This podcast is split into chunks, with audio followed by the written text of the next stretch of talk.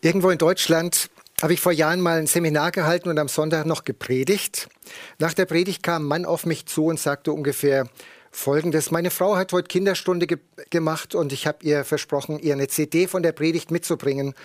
Aber das werde ich sein lassen, weil das war allerbilligste Konserve, was du hier abgegeben hast. Ich muss sagen, es hat mich erstmal ziemlich schockiert und erschüttert im ersten Moment. Aber ich weiß noch, dass es mir nicht den Boden unter den Füßen weggezogen hat. Beschäftigt hat es mich aber noch eine ganze Weile. Ich habe ihn erst mal gefragt, was fandst du so furchtbar, aber er konnte es mir nicht sagen. Dann habe ich gesagt, schreib mir doch eine Mail. Er hat gesagt, da, da habe ich keine Lust. Äh, das hat er abgelehnt. Er hat mich mit diesem Urteil einfach stehen gelassen. Das hat mich beschäftigt, weil auch andere Geschwister kamen, die sagten, danke für die motivierende Predigt wie gehen wir damit um irgendwie? Ähm, da macht dich jemand total runter, jemand anders lobt dich. Wie gehen wir damit um? Beides wird uns ja immer wieder begegnen. Lassen wir uns fertig machen von der Kritik und wenn wir stolz und aufgeblasen durch Lob und Anerkennung, ich glaube, beides ist keine Lösung. Ich möchte mit euch später anschauen, wie die Lösung aussieht, die uns das Evangelium anbietet. Weil die Frage, die dahinter steht, ist ja die, worauf bauen wir unser Leben auf? Was ist die Grundlage für unser Leben? Woran machen wir unser Leben fest und auch unseren Dienst? Oder noch konkreter, woraus beziehen wir unsere Identität als Christen und als Mitarbeiter ganz speziell? Und damit sind wir mitten in meinem Thema, meine Identität als Mitarbeiter. Was ist überhaupt Identität? gar nicht so einfach zu sagen. Ich fand zwei Definitionen mal sehr hilfreich. Die eine sagt, Identität ist einmal eine Selbstbeschreibung von dem, was einen persönlich ausmacht. Und das nächste Zitat ist, Identität bezeichnet die völlige Übereinstimmung eines Individuums mit sich selbst. Bisschen kompliziert, deswegen sage ich es mal mit meinen eigenen Worten viel einfacher. Ich weiß, wer ich bin und damit bin ich sehr zufrieden. Ganz ehrlich, was würdest du spontan auf diese Frage antworten? Ein kleiner Tipp. Meistens glauben wir das, was andere einmal über uns gesagt haben in unserer Kindheit oder in unserer Jugend. Ich denke, das sind hauptsächlich Eltern oder andere Menschen, die sehr wichtig waren oder sind in unserem Leben. Ich kann dir sagen, was ich gedacht habe, als ich ja vielleicht so als ich Jugendlicher war. Ich habe gedacht, ich bin nicht gut genug. Wie kam ich da drauf?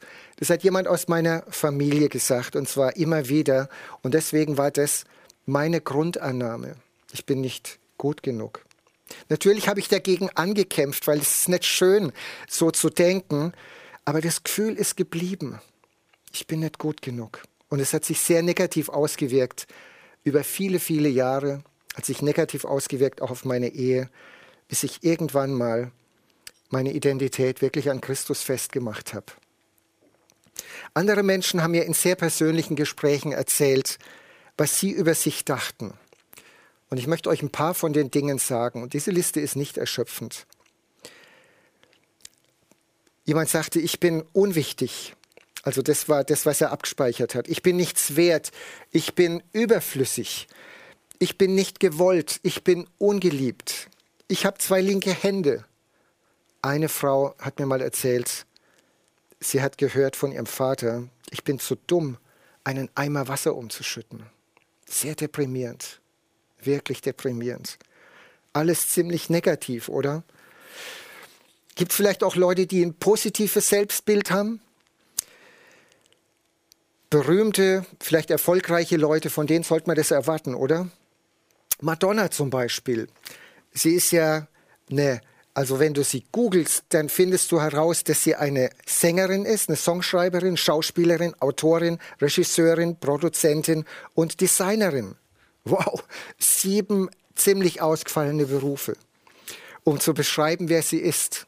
Und sie könnte diese ganze Liste äh, runterreden und bam, ich bin eine sehr bekannte Sängerin, ich bin eine Songschreiberin, ich bin Schauspielerin. Und es würde vielleicht viele beeindrucken. Hat sie Identitätsprobleme? Mich hat es nicht wirklich überrascht, dass Madonna einmal in einem Artikel in der Vogue so zitiert wurde.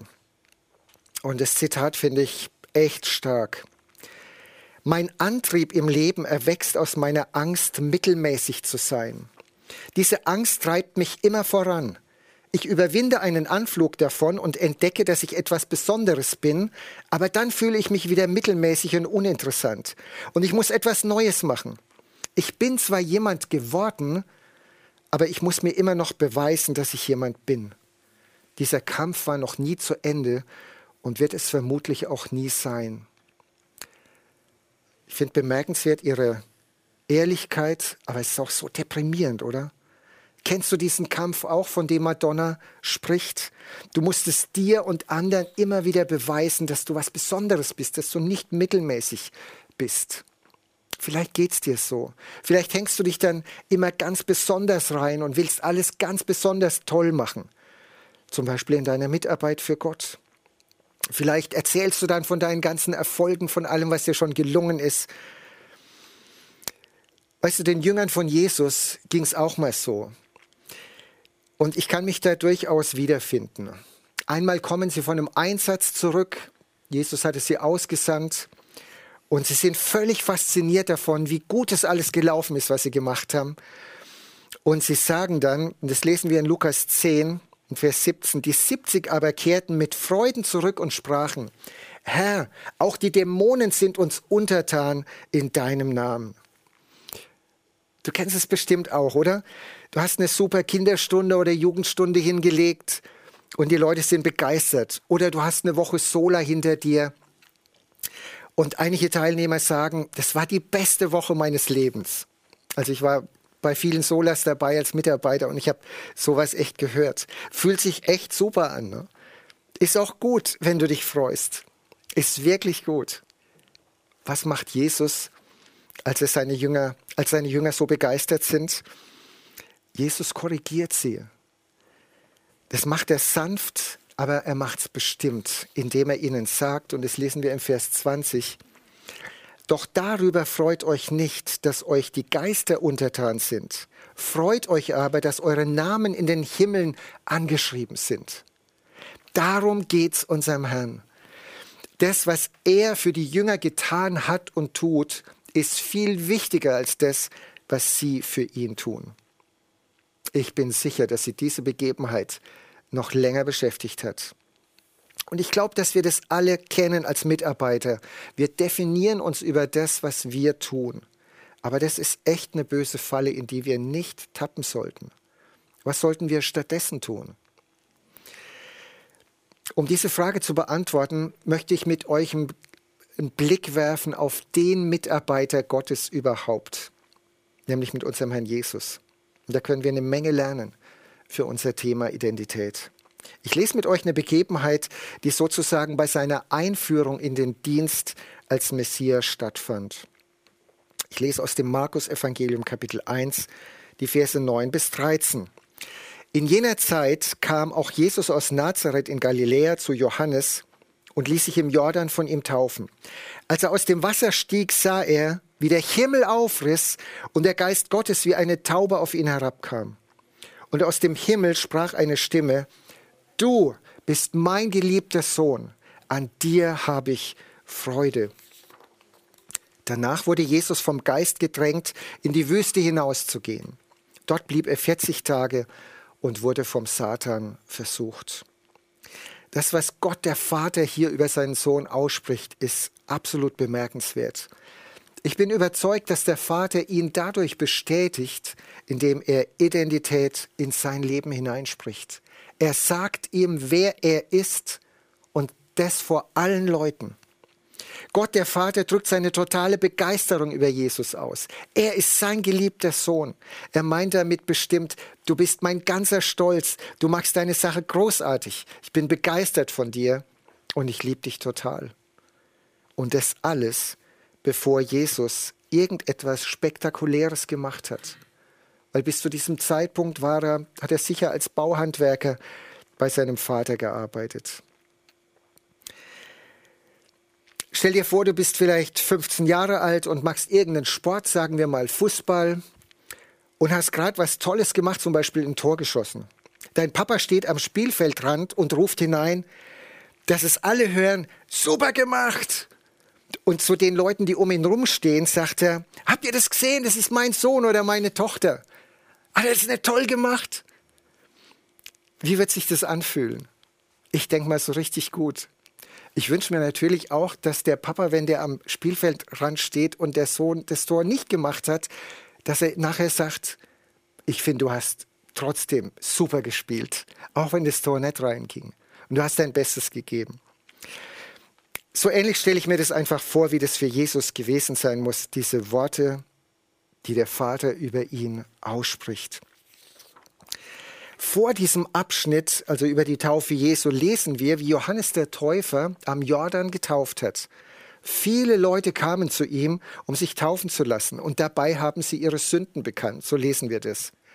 Jesus kommt und lässt sich einfach taufen, ohne Sündenbekenntnis. Warum?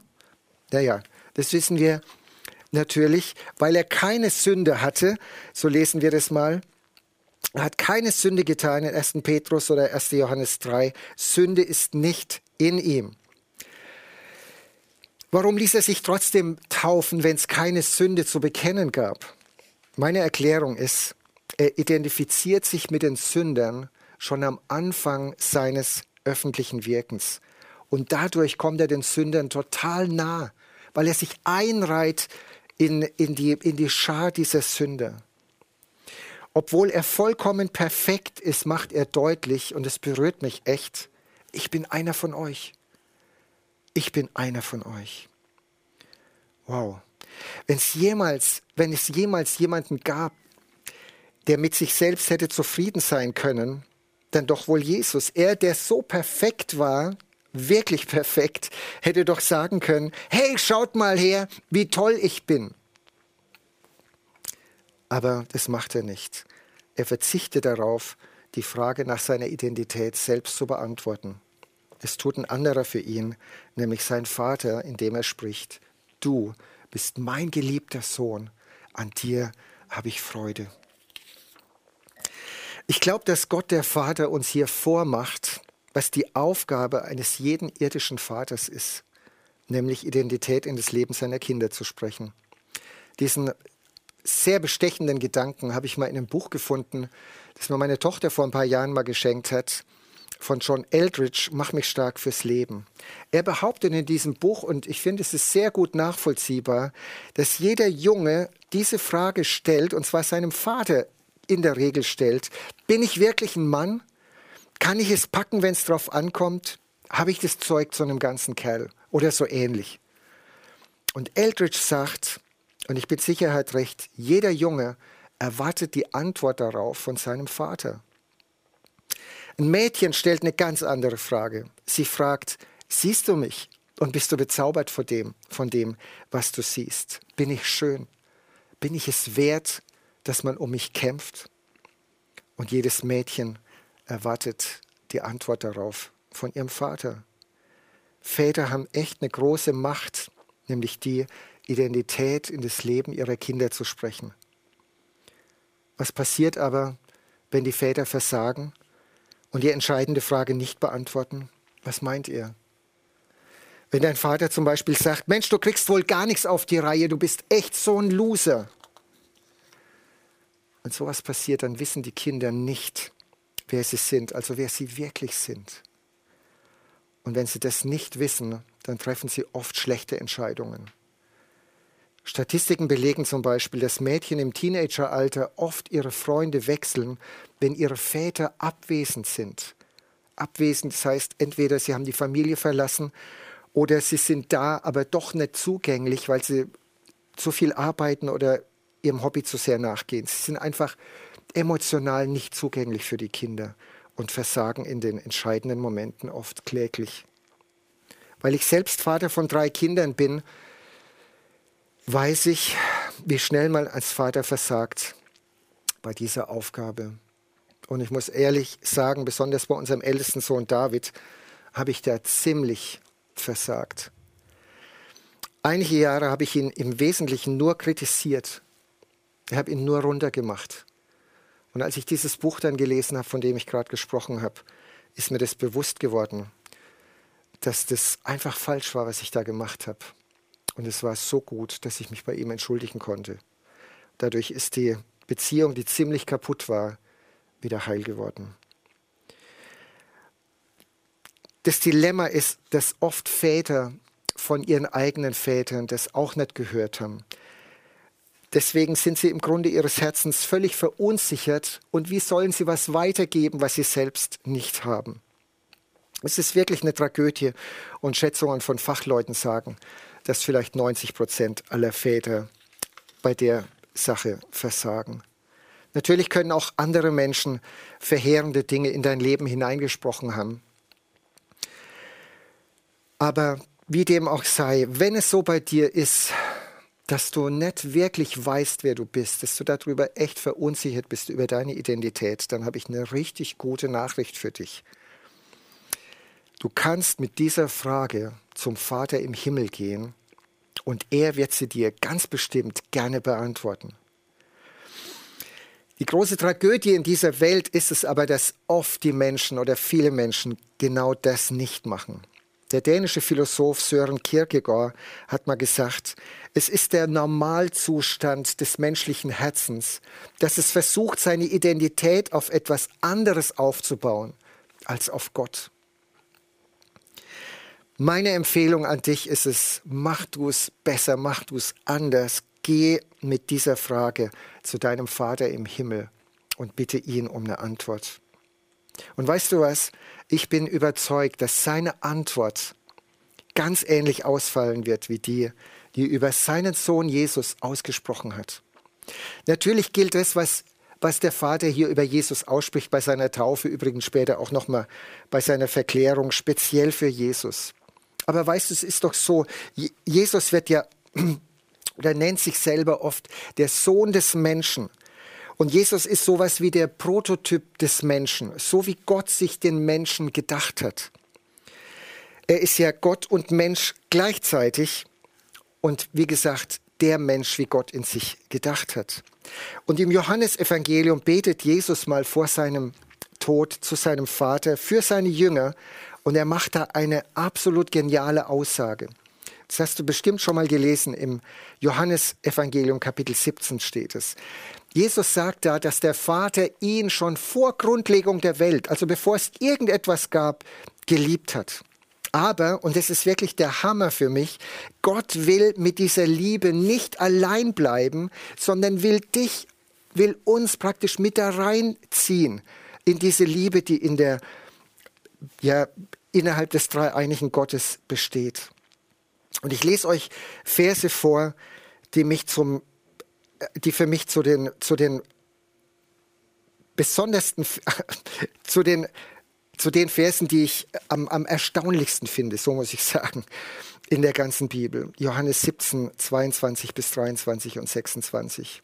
Da betet Jesus zum Vater und sagt, ich habe ihnen die Herrlichkeit geschenkt, die du mir gegeben hast, damit sie eins sein, sind, so wie wir eins sind. Ich in ihnen und du in mir, damit sie die vollkommene Einheit gewinnen und damit die Welt erkennt, dass du mich gesandt hast und sie geliebt hast, so wie ich von dir geliebt bin und ich habe ihnen deinen Namen bekannt gemacht und werde das auch weiterhin tun. Ich tue das, damit die Liebe, die du zu mir hast, auch sie erfüllt und ich selbst in ihnen bin. Ist es nicht besonders? Der Vater liebt seine Jünger genauso wie er Jesus liebt. Wenn du sein Jünger bist, dann gilt es auch für dich. Deswegen denke ich, dass der Vater auch dir, wenn du ein Gotteskind bist, zuruft, du bist mein geliebtes Kind, an dir habe ich meine Freude. Ich glaube das auch deswegen, weil wir in Römer 8 das nochmal ausdrücklich lesen können. Da steht in Römer 8 ab Vers 14, denn diejenigen, die von Gottes Geist gelenkt werden, sind Kinder Gottes. Der Geist, den ihr empfangen habt, macht euch ja nicht wieder zu Sklaven, so dass ihr wie früher in Furcht leben müsstet. Nein, ihr habt den Geist empfangen, der euch zu Kindern Gottes macht, den Geist, in dem wir aber Vater zu Gott sagen. Weißt du, aber heißt sowas wie Papa. Ist was ganz Vertrautes, wenn auch Respektvolles, womit Menschen zu Gott, womit, wie, wie wir Gott ansprechen können. Ich wünsche dir so sehr, dass du das tief in deinem Herzen verstehst und dass du in dieser Wahrheit lebst. Denn die Wahrheit kann dich nur dann frei machen, wenn du dieser Wahrheit wirklich Vertrauen schenkst. Und es wird dich echt frei machen. Ich habe, wie, äh, wie, ich erwähnt habe, drei Kinder. Die, haben, die sind alle verheiratet, haben selber schon Kinder. Und ich war einmal beim Jonathan, das ist unser zweiter Sohn. Und da war sein Sohn Pepe gerade vielleicht zwei oder drei Monate alt. Und dann hat er den Pepe auf dem Arm gehabt und hat gesagt, Pepe, du bist der Allerbeste. und ich muss so lachen, das hat mich so gefreut. Und dann habe ich drüber nachgedacht und ich habe gedacht, was hat der Pepe schon Großartiges geleistet? Außer viele Windeln voll zu machen und nachts irgendwie zu schreien, dass die Eltern keinen Schlaf kriegen. Also der hat oft echt süß geguckt. Aber im Wesentlichen hat er jetzt nichts Großes geleistet. Und der Jonathan sagt über ihn, Pepe, du bist der Allerbeste. Und da habe ich gedacht, so macht's Gott mit uns. So macht's Gott mit uns. Und wir dürfen in dieser Identität leben. Und der Herr Jesus hat es auch gemacht. Er hat in dieser Identität gelebt, weil unmittelbar nach seiner Taufe kommt sozusagen der Härtetest. Ich will das nochmal lesen.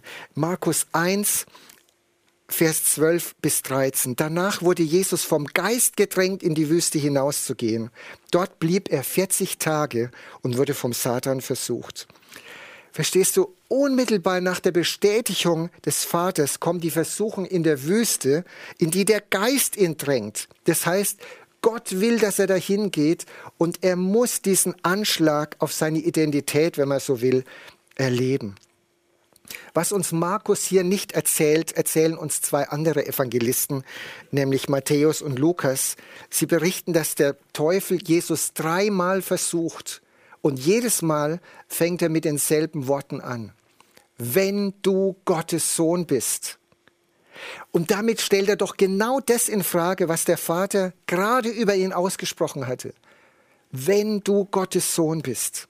Ist eine total miese Nummer von Satan, aber für Jesus total wichtig, dass er dieser Versuchung nicht erliegt.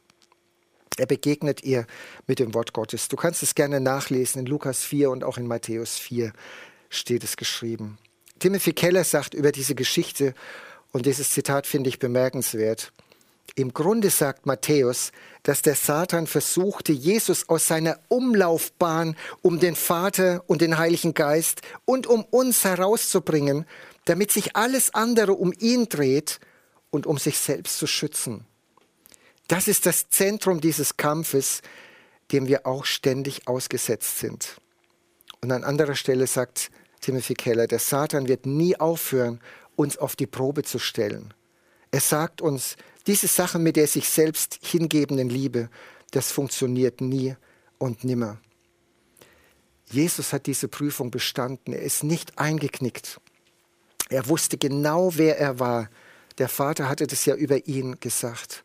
Und stell dich darauf ein, wenn du deine Identität an Jesus festmachen willst, dass der Satan das auch in Frage stellen wird. Und dass er sagen wird, was, du willst ein Kind Gottes sein? Ist das, das ist doch die größte Lachnummer. Aber wenn du weißt, wer du bist, dann kannst du ganz anders bestehen in deinem Leben und auch in deinem Dienst für Gott. Wenn dich dann die Leute kritisieren oder auch überschwänglich loben, dann musst du dein Leben und deinen Dienst nicht davon abhängig machen. Paulus hat mal genau davon gesprochen und ich finde es enorm wichtig für, meine, für meinen eigenen Dienst, was er sagt in 1. Korinther 4, in den ersten vier Versen. Ich lese euch das vor. Nun wisst ihr auch, wie ihr von uns denken müsst. Diener Christi sind wir, denen die Verkündigung der Geheimnisse anvertraut ist, die Gott uns enthüllt hat.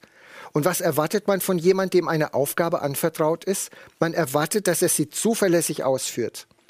Allerdings hat es für mich keinerlei Bedeutung, welches Urteil ihr über mich fällt oder ob sonst irgendeine menschliche Instanz über mich zu Gericht sitzt. Nicht einmal ich selbst maße mir ein Urteil über mich an.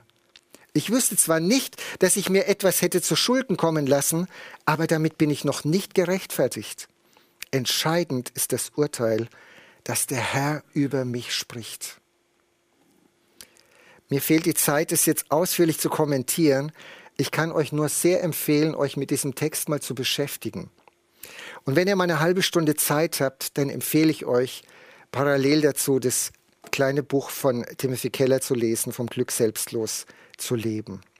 Es geht eigentlich darum, dass wir uns selber nicht so wichtig nehmen und uns nicht ständig mit uns selber beschäftigen, sondern einfach das, was Gott über uns ausspricht, einfach zählen lassen dass das das eigentlich Wichtige ist für unser Leben. Und ich glaube, dass es total hilft, wenn wir das so machen, die richtige Perspektive für unser Leben zu haben. Paulus sagt nämlich, wir sind Diener Christi und tun das, was er uns aufträgt. Das macht uns richtig betrachtet ziemlich unabhängig, sowohl vom Beifall der Leute als auch von der Kritik der Leute. Ich weiß nicht, wie es dir geht, in welchem Bereich du mitarbeitest. Vielleicht machst du deinen Dienst schon lang, vielleicht jahrelang und zweifelst manchmal daran, ob das was bringt, Woche für Woche den Kindern oder Jugendlichen irgendwas Gutes weiterzugeben. Weißt du, dann ist es doch total tröstlich, dass Gott dich und deinen Dienst echt sieht. Er sieht dein Herz und er sieht deine Treue. Und das ist total wichtig. Und dieser letzte Satz, den ich gerade vorgelesen habe aus diesem Absatz, ist echt wesentlich. Da sagt Paulus, entscheidend ist das Urteil, dass der Herr über mich spricht. Und dieses Urteil ist, ist letztlich das, dass Jesus das Urteil über unsere Sünde getragen hat. Ja, ich bin ein Sünder. Ich bin echt verloren. Ja, ich habe schlechte Gedanken in meinem Herzen. Oft genug aber ich bin genauso oder noch mehr geliebt von Gott. Und deswegen darf ich Gottes Mitarbeiter sein, was für mich echt ein Ehrentitel ist. Diener Christi oder auch Mitarbeiter Gottes, wie Paulus das mal in Kapitel 3 im ersten Korintherbrief sagt. Ist doch echt genial. Und weißt du, um mich, äh, damit ich nicht missverstanden werde, natürlich sollen wir in unserem Dienst auch offen sein für, für Lob, und auch für konstruktive Kritik und für Korrektur für an, von anderen. Wir wollen ja lernen und wir wollen unsere Sache besser machen. Schließlich dienen wir dem König der Könige und dem Herrn der Herren. Aber letztlich beurteilt der Herr unseren Dienst und auch unsere Motive, warum wir den Dienst tun. Das ist für Gott ganz genauso wichtig. Und das letzte Ziel unseres Dienstes ist, muss es sein, Gott zu ehren, ihn zu verherrlichen, ihn groß zu machen, dafür zu sorgen, dass die Leute ihn sehen und sich über ihn freuen. Der Herr Jesus hat uns das vorgemacht. Steht auch in Johannes 17 im Vers 4. Ich habe dich verherrlicht auf der Erde, das Werk habe ich vollbracht, das du mir gegeben hast, dass ich es tun sollte. Das soll auch unser Antrieb sein, Gott zu ehren mit dem, was wir tun für ihn. Und wir tun das als Gottes geliebte Kinder. Und wir tun das aus der Kraft und aus der Gnade, die Gott uns gibt. So wichtig. Paulus sagt es mal seinem geistlichen Sohn Timotheus. Im 2. Timotheus Kapitel 2, die Verse 1 und 2. Und du, mein Kind, sei stark in der Gnade, die uns in Jesus Christus gegeben ist. Und die Wahrheit, die du vor vielen Zeugen von mir gehört hast, sollst du treuen und zuverlässigen Menschen anvertrauen, die fähig sein werden, wieder andere zu lehren. Also Timotheus soll stark in der Gnade sein. Ich sage mal, tiefe Wurzeln in der Gnade und in der Liebe Gottes haben. Bevor wir an andere etwas weitergeben, muss ich in dieser Gnade wirklich feststehen. Und wenn unser Dienst dann ankommt und wenn die Leute uns loben und sagen, hey, das hast du super gemacht, dann freuen wir uns darüber und geben dieses Lob direkt an Gott weiter und freuen uns einfach, dass Gott uns gebraucht hat. Ich glaube, dass wir das machen dürfen und dass es uns ermutigt. Und wenn es mal schwierig wird in unserem Dienst, vielleicht so richtig schwierig, dass Leute uns böse Motive unterstellen oder wir zu Unrecht kritisiert werden oder richtig verletzt werden, was machen wir dann? Meine Empfehlung, wir schauen dann auf Jesus, den Mitarbeiter Gottes, wie schon am Anfang. Wie ist er mit Kritik, mit Verleumdung, ja sogar mit Gewalt umgegangen? Und da ist mir vor einiger Zeit mal ein Text wichtig geworden, der, der mich wirklich tief berührt hat. Steht in Jesaja 50 in den Versen 6 bis 9. Und es ist eines der sogenannten Gottesknechtslieder, die prophetisch auf Jesus hinweisen. Hört euch das an, was da gesagt wird. Also wie, wie, stell dir vor, dass Jesus da spricht prophetisch. Er sagt, meinen Rücken habe ich hingehalten, als man mich schlug. Ich habe mich nicht gewehrt, als sie mir den Bart ausrissen. Ich hielt ihren Beschimpfungen stand und verdeckte mein Gesicht nicht, als sie mich anspuckten. Und doch konnten sie mir meine Würde nicht nehmen, denn Gott der Herr verteidigt mich. Darum habe ich auch die Kraft, ihnen die Stirn zu bieten. Ich weiß, ich werde nicht in Schimpf und Schande enden. Der Richter, der mich freisprechen wird, ist schon unterwegs. Wer will mir da noch den Prozess machen? Lasst uns nur vor Gericht gehen. Wer will mich anklagen? Soll er doch herkommen? Ja, Gott, der Herr, verteidigt mich. Wer kann mich da noch schuldig sprechen?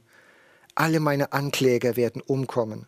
Sie vergehen wie ein Kleid, das die Motten zerfressen.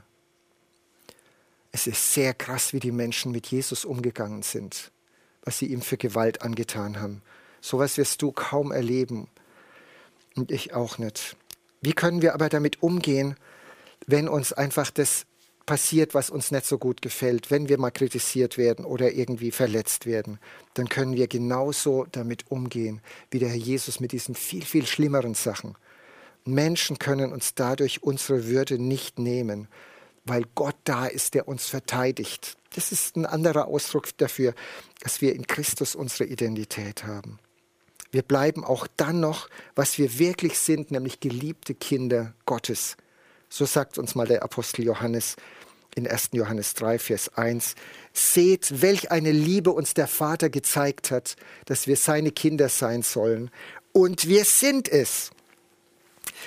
Und weißt du, das ist echt das Beste. Wir werden nicht geliebt, weil wir so viel leisten. Wir werden geliebt, weil wir seine Kinder sind. Ich komme zum Schluss. Vor ein paar Jahren habe ich mal aufgrund von der Überarbeitung und auch ein, ähm, was so ein Langstreckenflug, nachdem ich gleich wieder angefangen habe zu arbeiten, habe ich ein Problem mit Herzrasen bekommen. Ich musste ein paar Tage ins Krankenhaus, weil ich gedacht habe, mir, mir springt das Herz aus der Brust. Und ohne Behandlung ging es mir dort jeden Tag besser. Für circa vier Wochen habe ich alle Termine abgesagt für Vorträge und, und Seminare. Und genau in dieser Zeit, wo ich gar nichts machen konnte, ist mir diese Wahrheit so kostbar geworden, meine Identität in Christus zu haben. Ich muss zugeben, am Anfang war es ein bisschen komisch, nur im Bett rumzuliegen, ganz untätig irgendwie und, und dran zu denken, dass ich jetzt irgendwo sein könnte, um Vorträge zu halten, auf die ich mich schon gefreut hatte. Aber dann habe ich über genau diese Wahrheiten nachgedacht. Und dann war es tatsächlich so, dass ich jeden Tag mehrmals Gott danken konnte. Ich habe einfach gesagt, lieber Vater, vielen Dank, dass du mich total lieb hast, auch wenn ich hier im Bett liege und nichts mache. Ich habe mich einfach von ihm lieben lassen, weil ich sein geliebtes Kind bin. Es war für mich eine richtig schöne und eine richtig tiefe Erfahrung. Und so dürfen wir alle, die wir Jesus nachfolgen, sicher sein, dass wir von Gott geliebt sind. Warum? Weil wir so viel leisten? Nein, weil wir seine Kinder sind. Und unsere Mitarbeit ist deswegen nicht ein Mittel, um seine Liebe zu verdienen, sondern sie ist ein Ausdruck unserer Dankbarkeit, unserer tiefen Dankbarkeit für diese Liebe, die wir gern an andere weitergeben. Und wenn wir unseren Dienst dann ganz bewusst als geliebte Kinder Gottes tun, dann ehren wir Gott damit auf der einen Seite und in der anderen, auf der anderen Seite können wir ihn mit, mit ganzem Herzen und mit frohem Herzen tun. Und genau das wünsche ich dir, dass du in dieser Liebe lebst und deine Mitarbeit auch genau aus dem Grund machst, weil du geliebt bist und es mit frohem Herzen tust. Ich möchte jetzt einfach noch beten. Lieber Vater im Himmel, wir danken dir so sehr, dass du uns dein Wort gegeben hast und dass du dich darin vorstellst, dass du dich da offenbarst als der liebende Vater, der uns so sehr liebt, obwohl wir total verloren sind, obwohl wir totale Sünder sind, dass du uns so sehr liebst, dass du deinen Sohn für uns gegeben hast. Und in ihm hast, sind wir angenommen, in ihm sind wir erwählt, in ihm sind wir tief geliebt bis ans Ende der Zeit, bis in die Ewigkeit. Wir danken dir von Herzen dafür, dass es echt so ist, dass wir deine geliebten Kinder sein dürfen, durch das, was Jesus für uns getan hat, nicht durch irgendwas, was wir tun. Danke dafür. Ich bete, dass diese Wahrheit wirklich in unsere Herzen ganz tief reinkommt und uns verändert. Und ich bete, dass du alle, die einfach an deinem Reich mitarbeiten, dass du denen immer wieder diese Perspektive gibst, die ich versucht habe aufzuzeigen. Dass sie ihre Identität in dir finden und einfach froh sind, dass, du, dass sie geliebt sind in dir. Amen.